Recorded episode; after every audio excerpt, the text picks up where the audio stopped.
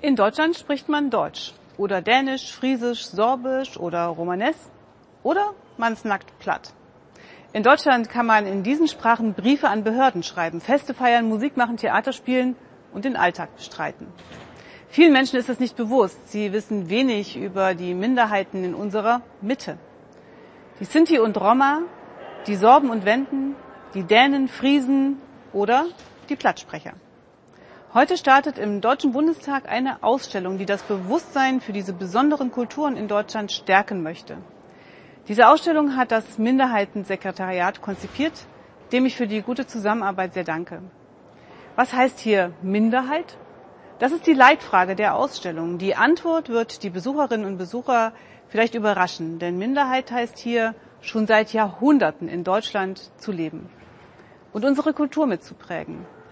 Wir erfahren, dass im Spreewald und in der Lausitz vor kurzem Sapust gefeiert wurde, die sorbisch-wendische Fastnacht. Oder dass unsere Friesen regelmäßig Europameister im Boseln sind, eine besondere Wurfsportart.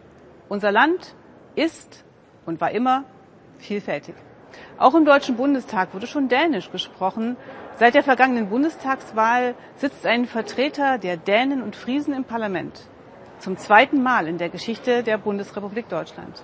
Johann Saathoff, der zu dieser Ausstellung ebenfalls ein Grußwort beisteuert, hat als Abgeordneter einmal fast eine ganze Rede auf Platt gehalten und damit die Forderung abgelehnt, Deutsch als Landessprache im Grundgesetz zu verankern.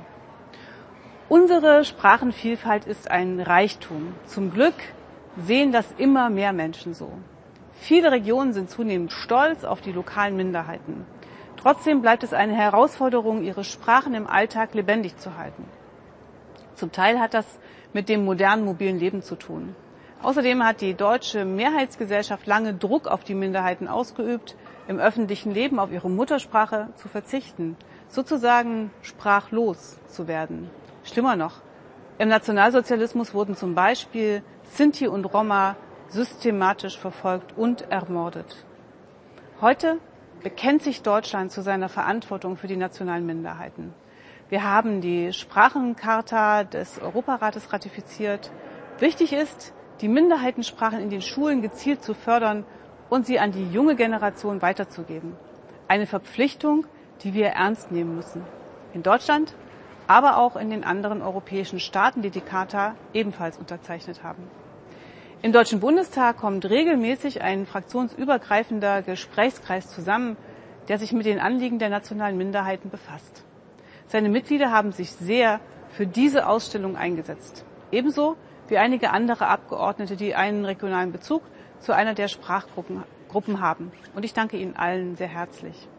Vor kurzem ließ eine der Minderheiten aufhorchen. Die Sorbinnen und Sorben diskutieren, ob sie eine geschlechtergerechte Variante ihrer Hymne einführen. Bislang fehlen darin die Frauen. Minderheit heißt eben auch, auf der Höhe der Zeit zu sein.